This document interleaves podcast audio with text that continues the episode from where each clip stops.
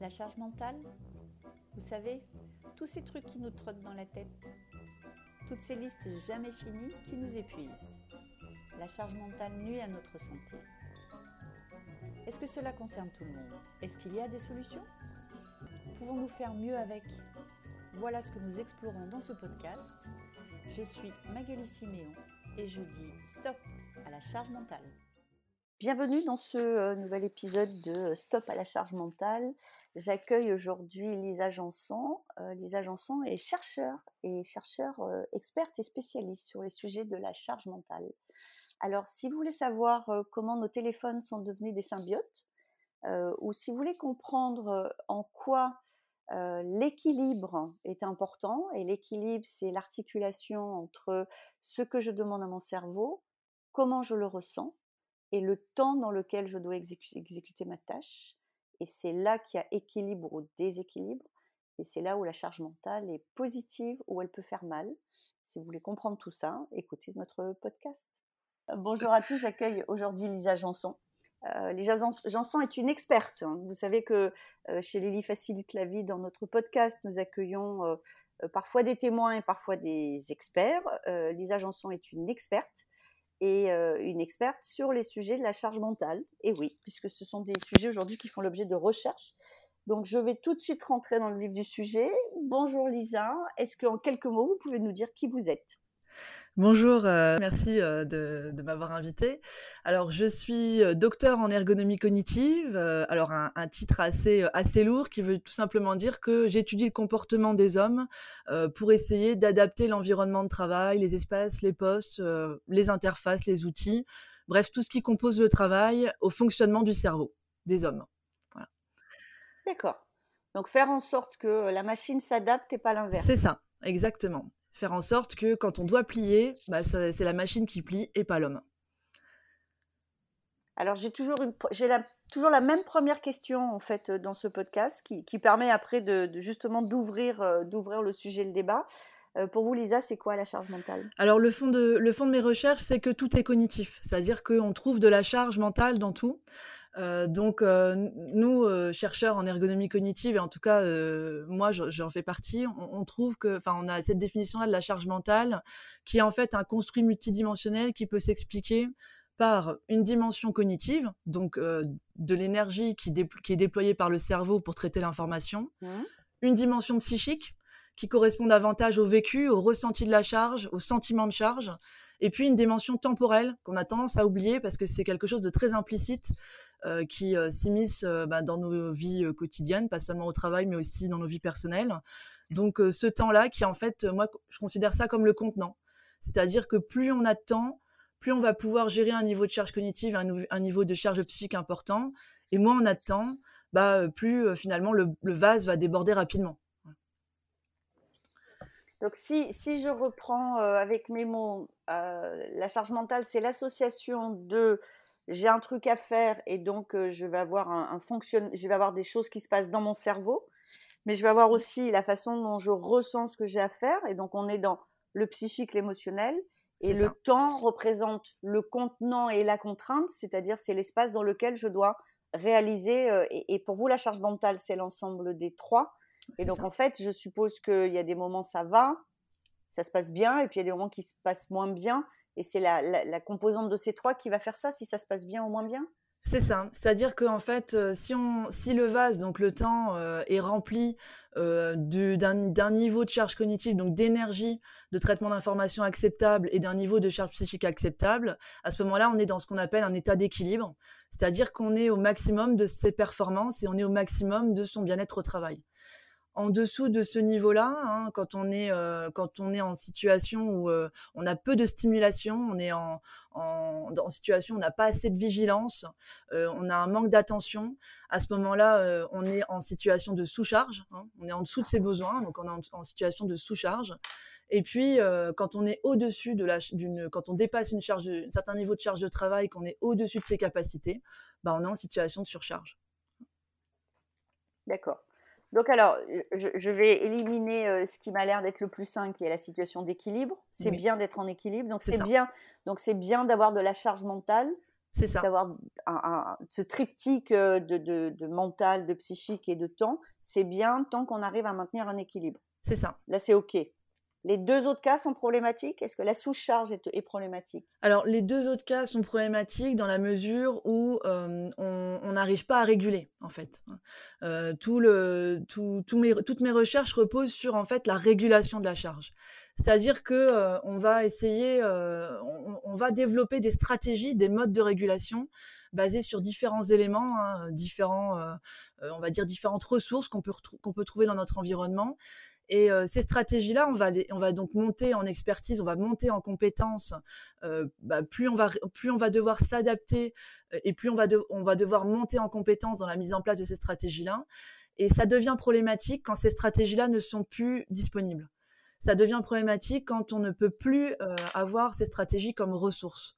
Et quand on reste finalement dans une situation de surcharge ou qu'on reste dans une situation de sous-charge à ce moment-là, il y a des mécanismes qui se, bah, qui, se déclenchent dans le cerveau et qui vont faire que bah, finalement, on va tirer davantage sur l'élastique et on va le tendre euh, jusqu'à ce que l'élastique pète ou, jusqu'à ce qu'on lâche l'élastique, hein, jusqu'à ce qu'on arrête, euh, on s'éloigne, de la situation problématique euh, en, essayant de se protéger, en, déployant voilà, des moyens de se protéger votre sujet d'étude est, vraiment un, sujet d'étude beaucoup sur le milieu, non seulement de l'entreprise, mais, même de l'industrie. Mmh. Est-ce que dans le cours de vos études, vous avez pu avoir des éléments qui montrent que cette charge mentale professionnelle, il y a une addition avec le personnel? Est-ce que c'est des choses que vous avez pu constater? Alors, on n'a pas étudié la dimension porosité vie privée vie professionnelle, hein, mmh. donc l'interaction entre ces deux types de charges. quand moi j'ai fait mes études, donc j'ai fait mes recherches dans le milieu industriel, donc dans, une entreprise de construction automobile, hein, où j'étudiais la charge mentale des opérateurs, avec encore une fois cette idée de fond que tout est cognitif et que même dans les activités fortement manuelles, hein, on n'attend pas forcément une, forte composante cognitive, hein, euh, comme c'est le cas par exemple dans le pilotage, chez les chirurgiens, etc., etc. Même dans les activités finalement très euh, qui paraissent simples et manuelles et répétitives, on trouve des contraintes mentales. Et, euh, les contraintes mentales, on les a plutôt considérées sous un angle cognitif, donc traitement de l'information, et temporel. C'est vrai que le psychique, on a essayé, de, le gommer dans le sens où, euh, en fait, euh, on essayait de, de, faire en sorte que on n'ait pas des situations psychiques difficiles, hein, des ressentis dus à une mauvaise ambiance dans l'équipe ou autre, parce que nous, on était sur des éléments, on voulait travailler sur des éléments prédictifs hein, qu'on pouvait prédire, et le psychique hein, n'est pas un élément qu'on peut prédire. C'est pas un élément de la charge mentale qu'on peut prédire. D'accord alors, quand vous dites sur des tâches manuelles, alors je, vraiment, je, je, porte peut-être la surprise de nos auditrices et nos auditeurs. Donc, sur les tâches manuelles, il y a la charge mentale. Ça mmh. s'exprime. En fait, ça, s'exprime comment? Cest je réfléchis à ce que je fais, c'est ça l'idée? C'est je traite l'information. C'est pas forcément de la charge mentale qui, est de l'ordre du réflexif, hein, c'est-à-dire qu'on va, on, va réfléchir, on va prendre des décisions et on va être face à, une, un problème complexe à résoudre, mais c'est du traitement d'information.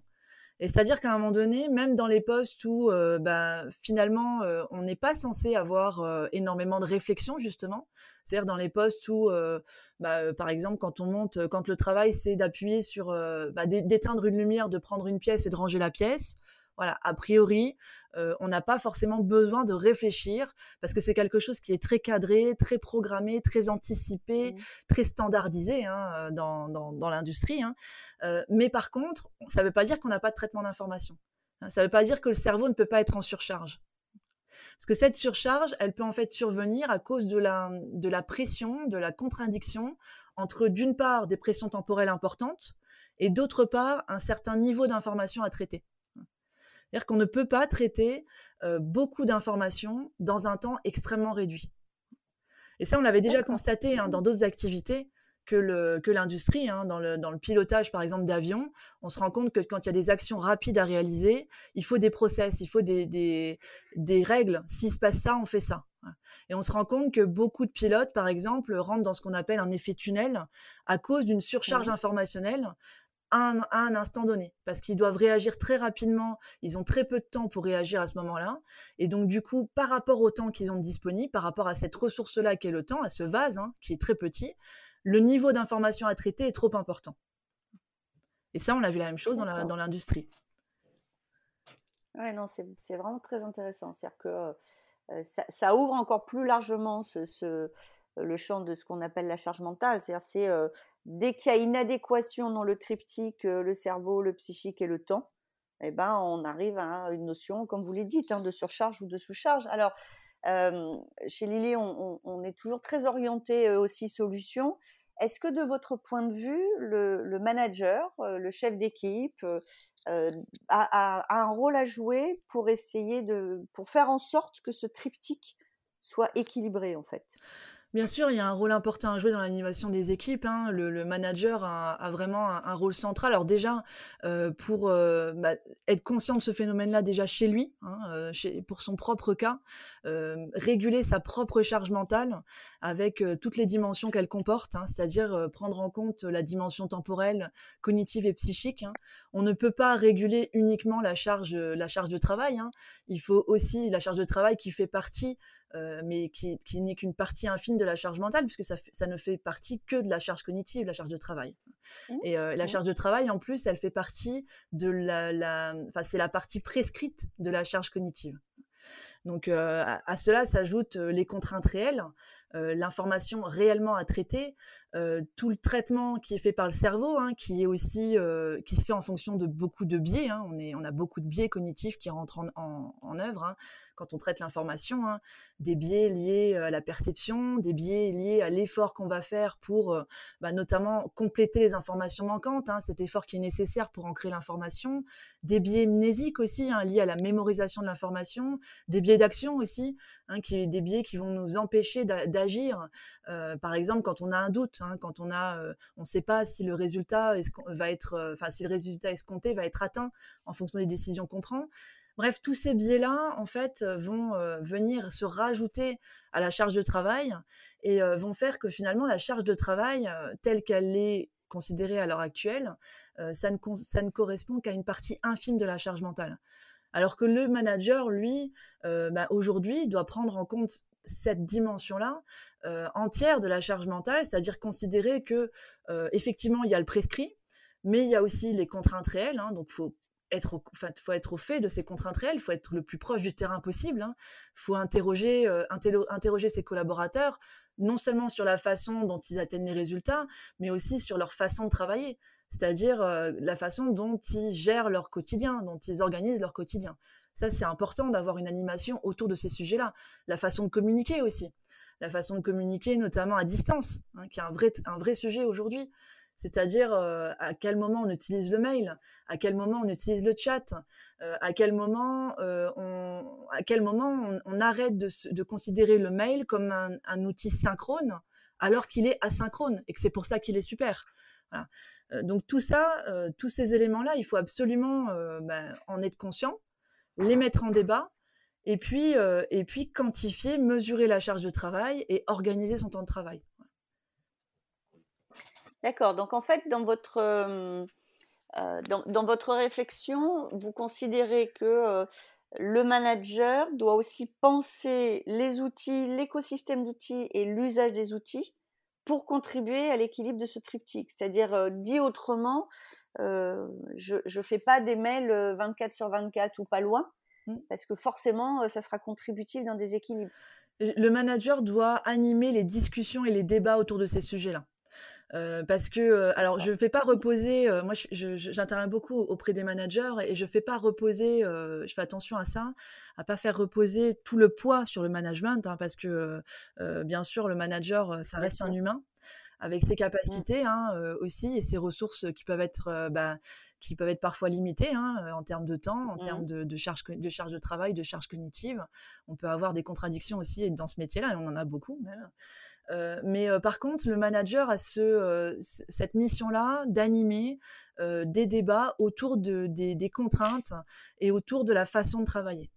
Et, et ça, c'est très important d'animer et de participer à ces débats-là et de considérer aussi que le temps, le temps finalement, c'est pas une donnée d'entrée.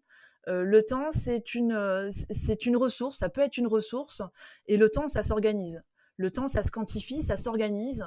Et, et, par exemple, il y, a un vrai, y a un vrai sujet autour de comment on répartit le temps entre des tâches à valeur ajoutée faibles, donc qui, qui, sont là normalement en support de la production, en support des métiers, et des tâches à valeur ajoutée très élevée euh, qui constituent plutôt le cœur, le cœur du métier des personnes, le cœur du métier des collaborateurs, euh, et qui sont plutôt ce qu'on appelle les tâches primaires, c'est-à-dire euh, ce pourquoi les, gens font ce qu'ils font. Hein. Là où ils vont développer des expertises, là où ils vont développer des automatismes, là où leur cerveau aura fait des raccourcis, hein, là où finalement ce qui constitue leur expertise. Donc ça, il y, a un vrai débat par rapport à ça à avoir. Et je pense qu'aujourd'hui, par exemple, euh, et c'est ce qui fait, et ça date pas d'hier, ça date pas, ça date pas du Covid, hein, ça date de, voilà, de, des nouveaux modes d'organisation. Je pense qu'il y a une vraie crise du métier aujourd'hui. Euh, il y a une, y a une vraie crise de euh, qu'est-ce que je fais, quel est mon vrai métier? Alors il y a mon titre, mais il y a mon métier aussi. Quels sont, de quoi est composé, de quoi sont composées mes journées, de quoi sont composées mes tâches primaires, hein, pourquoi je fais ce que je fais finalement? Et, et c'est ça. Le sens. Pardon? Le sens. C'est ça, le sens. Retrouver du sens dans ce qu'on fait. Et, euh, et, retrouver du sens dans ce qu'on fait, ça passe par euh, un fil conducteur qui est celui du métier. Celui du métier pour lequel on s'est engagé. Alors ce métier peut évoluer, bien sûr, au cours d'une carrière, mais en tout cas, euh, on ne doit pas avoir une disproportion entre les tâches de soutien, les tâches de priorisation, organisation du travail, les tâches administratives, tout ce qui constitue un petit peu l'autre hein, dans, dans, ce qu'on fait au quotidien, et alors la gestion des mails aussi, hein, les réunions, bien sûr, les réunions avec plus ou moins de valeur ajoutée, plus ou moins d'utilité. tout ça ne doit pas prendre le dessus par rapport au métier, hein, par rapport aux tâches de métier. Je suis développeur, je développe. Mon métier, c'est de développer, c'est de créer. Je suis commercial, mon métier, c'est de prospecter, c'est de, connaître mes clients. Voilà. ces éléments-là sont vraiment centraux, je trouve. Euh, aujourd'hui. Et euh, dans certaines organisations, on a tendance à, euh, bah, à, les laisser un petit peu de côté, à sous-estimer leur valeur. Je, trouve ce que vous dites hyper, intéressant et ça éclaire un peu différemment des situations que j'ai pu vivre dans, certaines vies professionnelles. Si, je reformule pour être sûr que, que moi j'ai bien compris, à partir du moment où dans ma vie professionnelle, les tâches secondaires et administratives prennent le pas, de facto, je vais perdre de vue le sens de mon job. Et donc, de facto, ça, peut me mettre, ou ça va contribuer à me mettre en inconfort, voire en déséquilibre. C'est ça que vous dites. C'est ça. Il y a, y a, un vrai impact sur le, bah, sur déjà sur le, la partie psychique hein, de la charge mentale. Euh, parce qu'effectivement, je, je, ne trouve plus de sens et euh, finalement, ma, mes journées ne sont que l'accumulation de tâches euh, qui n'ont pas vraiment de sens, qui n'ont pas vraiment de lien les unes, les unes par rapport aux autres. Et euh, je perds la vision un petit peu systémique, un petit peu globale de mon activité. Et ça, c'est dangereux. Là, on a vraiment un danger. Et puis même au niveau de la charge cognitive. Au niveau de la charge cognitive, il y a un impact parce que euh, la charge cognitive, euh, elle va dépendre aussi du niveau d'automatisation et d'expertise dans les tâches. Et c'est-à-dire que plus je vais répéter, répéter des tâches, plus je vais être expert dans un métier et plus je vais finalement soulager mon cerveau parce que mon cerveau va pouvoir se reposer sur des espèces de blocs d'informations qu'il aura préconstruits, qu'il aura préconçus, et qui feront que bah, finalement, euh, je ne pense plus, euh, enfin, je ne regarde plus les touches euh, de mon ordinateur quand je tape sur l'ordinateur.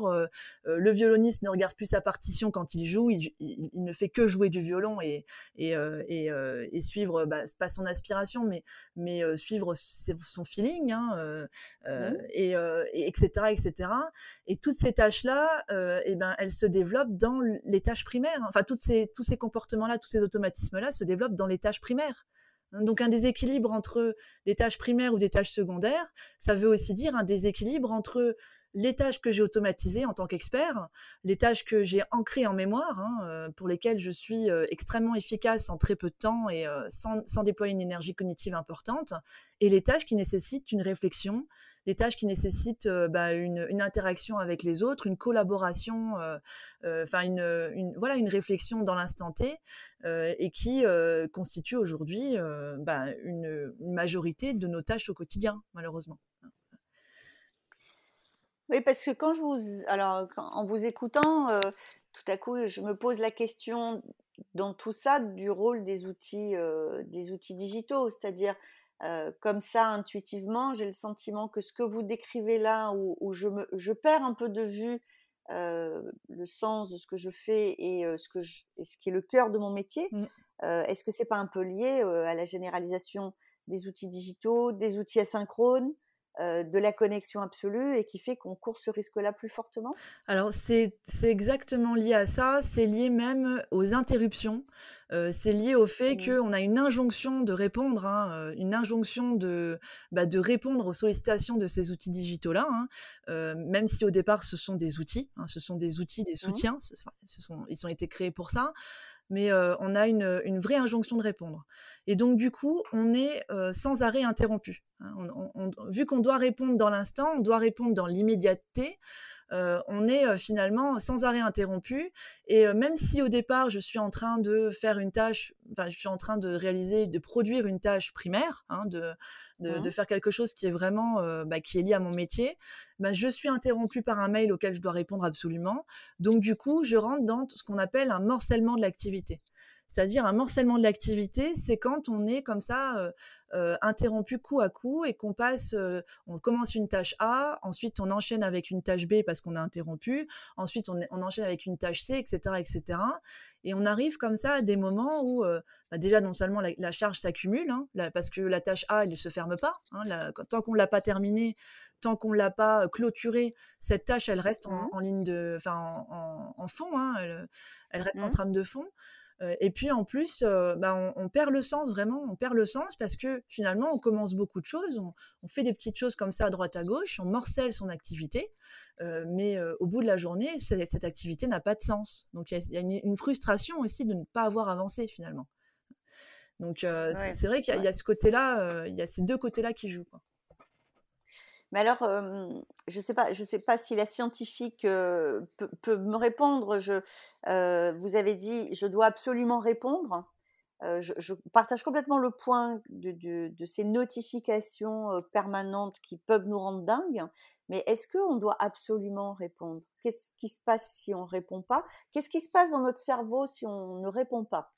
Alors déjà, euh, notre cerveau, il est interrompu déjà par la notification. Hein. Dès qu'on est, euh, dès qu'on a une, euh, même si on le veut pas, même si on essaye de prendre du recul, les, technologies qui sont ce qu'on appelle des, des symbiotes, hein, des symbiotes, c'est-à-dire qui nous complètent, c'est-à-dire qu'on a une relation qui est non seulement utilitariste, mais aussi et surtout symbiotique hein, avec ces éléments-là.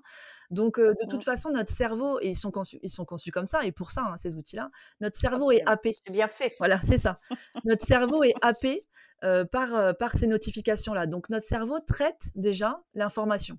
La notification, c'est une information que notre cerveau traite, donc ça constitue une micro-interruption, pour commencer ensuite, il y a tout le côté, et encore une fois, ces, outils tels qu'ils sont conçus jouent beaucoup là-dessus, tout le côté maintien du contact, maintien, pression des autres aussi, qui fait que bah, finalement, on s'oblige à répondre.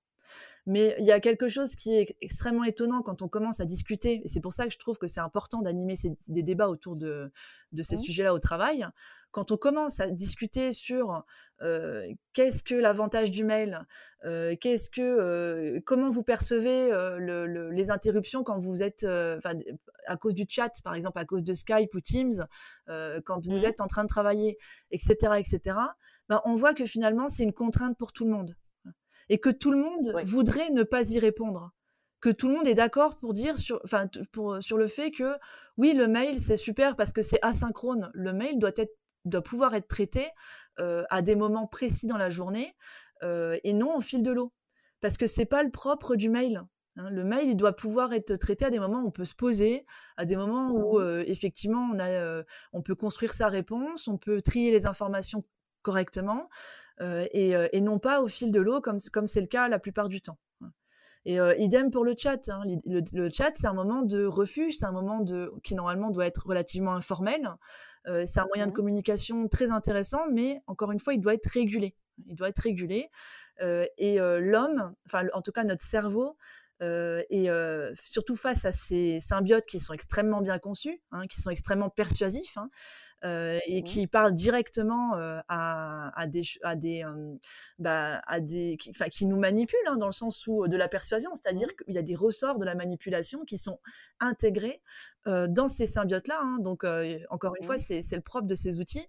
on ne peut pas se réguler face à ça. C'est-à-dire qu'on ne peut pas se, on n'a pas la possibilité, nous, si on ne met pas en place des régulations très formelles au sein des entreprises et au sein des équipes, on n'a pas, nous, la possibilité de, nous dire, bah non, je réponds plus tard.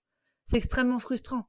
Parce que si on dit, si on, reçoit la notification et qu'on dit, bah non, je répondrai plus tard, bah finalement, encore une fois, ça reste en trame de fond dans notre cerveau. Et on se dit, ah bah tiens, il y a un tel qui m'a envoyé un mail, euh, bah, qu'est-ce qu'il a voulu me dire? Qu'est-ce qu'il a bien pu voulu me dire? Qu'est-ce qui doit être, qu'est-ce qui est important? Est-ce que c'est important ou pas? Donc euh, finalement, euh, on ne peut pas réguler ça. Donc c'est pour ça qu'il faut une régulation de la part de l'extérieur, et cette régulation-là doit être animée, organisée aussi en partie par le manager écoutez, Lisa, alors, un, j'adore. Deux, c'est le mot de la fin. Euh, trois, je vais beaucoup pousser votre podcast à un certain nombre de dirigeants que je connais parce que je partage complètement votre, votre point. Je pense que c'est, ça va même être une question de. On parle beaucoup de santé mentale en ce moment. Euh, je crois qu'il faudrait commencer par ça. Exactement. Merci beaucoup, Lisa. Merci à vous. Euh, et puis, bonne continuation dans vos travaux. Les entreprises ont vraiment besoin de, d'apports de ce type-là. Merci, bravo à vous aussi pour votre podcast. La charge mentale, vous savez, tous ces trucs qui nous trottent dans la tête, toutes ces listes jamais finies qui nous épuisent. La charge mentale nuit à notre santé. Est-ce que cela concerne tout le monde? Est-ce qu'il y a des solutions? Pouvons-nous faire mieux avec? Voilà ce que nous explorons dans ce podcast. Je suis Magali Siméon et je dis stop à la charge mentale.